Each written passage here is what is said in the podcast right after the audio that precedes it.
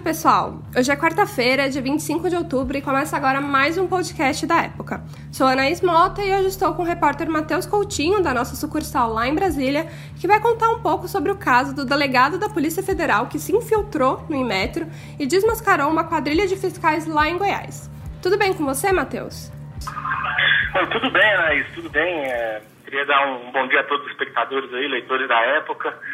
E como você mesmo comentou, né, sobre uma matéria conta sobre a infiltração de um delegado federal, que foi uma coisa que surpreendeu a gente, assim, até na, na apuração e tudo, todo mundo que a gente conversou ficou bem surpreso, assim. Uhum. É, Matheus, na sua matéria você conta a história do Michel Silva, né, que, que começou a trabalhar na superintendência do Inmetro de Goiânia há pouco mais de três meses, em julho, e que fez parte de um grupo que comandava um esquema de corrupção e de cobrança de propinas em alguns postos de gasolina do, do estado. Só que esse Michel Silva era, na verdade, um delegado da Polícia Federal que estava disfarçado e que estava lá justamente para desmontar esse esquema de corrupção. Esse tipo de missão né, é, é novo aqui no Brasil, não é, Matheus? Como que foi essa, essa investigação?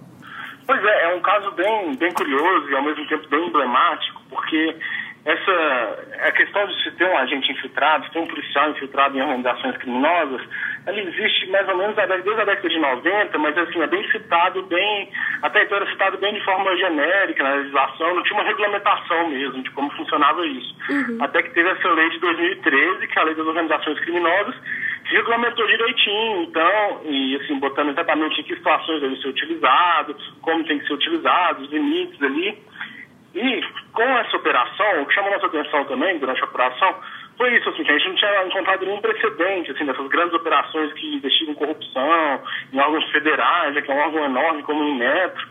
E o que chamou atenção foi isso, assim, nesse caso a PF conseguiu é, colocar um delegado lá dentro, porque eles viram que a que era uma organização complexa, que os grampos já não estavam dando tão certo, que grampos telefônicos, né, que o pessoal começou a desconfiar da investigação uhum. e viram que, ah, não, a nossa saída é, vamos tentar infiltrar alguém lá, arrumaram um, um delegado que se dispôs a fazer isso, fizeram, não foi, não foi bem um acordo, né, foi uma, assim, foi uma estratégia junto com o juiz, uhum. que o juiz conseguiu pegar, inclusive esse nome desse Michel Silva, é de um, é de um cara que fez o concurso para o IMET em 2015 e não passou. Aí eles pegaram esse nome, o juiz mandou recalcular a nota dele, mandou o Metro contratar ele. Uhum. Aí ele entrou no Metro, teve que fazer assinamento em Goiás, em Goiânia, né, e ficou lá e foi se adentrando, se aproximando do grupo criminoso. Uhum. Uma coisa assim, bem, bem diferente de, de todas as outras operações que a gente tem acompanhado, né? Uhum.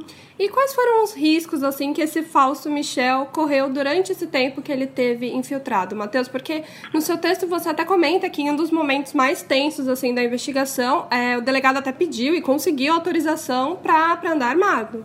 Sim, sim. Pois é, o que acontece?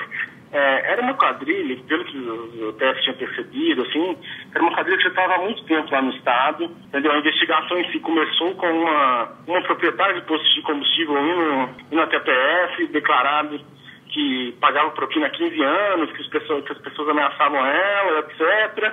Só que a, a própria proprietária nem quis se identificar. E, e ao longo da, e desde então a PF começou a apurar a situação e viu que tinha muitos donos de postos de gasolina com medo do grupo, de denunciar e etc. Uhum. E quando esse delegado foi infiltrado, ele também sentiu isso, assim, que eram pessoas armadas, entendeu? Ele estava convivendo ali com pessoas, alguns deles andavam armados e para fazer, né, durante as visitas técnicas e tudo. E ele sentiu assim, não, uma situação delicada, eu preciso ter uma segurança mínima ali, né? O próprio PS, até né, em determinado momento ali em setembro, chega a recomendar para ele, olha, você, você devia se retirar e etc. É um grupo criminoso que está tá armado, pode ter risco, entendeu? Se eles suspeitarem de algo. Mas ele falou que tinha que continuar, porque era uma forma que só ele, ele conseguiria conseguir é, obter informações essenciais na investigação, uhum. registrar ali, fazer imagens para poder até dentro do Inmetro mesmo, saber onde ficavam alguns documentos que poderiam ajudar ali como, como provas mesmo para a investigação, entendeu? Uhum. E, e todo esse trabalho do delegado, ele resultou né, na, na Operação Pesos e Medidas, que foi deflagrada pela Polícia Federal na semana passada, né, no, no dia 17. Uhum. É, em que pé estão essa, essas investigações, Matheus? Essa, essa missão já trouxe alguma consequência para os fiscais envolvidos no, no esquema de corrupção? Pois é, é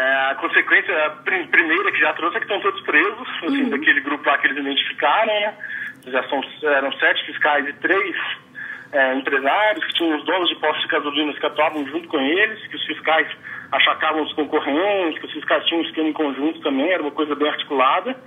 E as investigações estão em andamento, teve as buscas lá no Metro, que teve a vantagem de como eles já tinham delegado lá dentro, para fazer as buscas foi muito melhor para uhum. porque ela sabia onde encontrar as provas, sabia como pegar tudo lá. E agora a expectativa, assim, a gente tem acompanhado o caso, é que deve sair uma denúncia contra esses fiscais corruptos ainda essa semana, assim, o Ministério Público Federal está terminando de analisar o material né, das buscas e tudo, analisar todo conteúdo da operação e deve apresentar denúncia nos próximos dias. Uhum. E, e, ao mesmo tempo, o delegado já saiu do metro, entendeu? Tá, mantém seu nome preservado até hoje, tudo. É, a PF não comenta, né, causa da questão de segurança dele.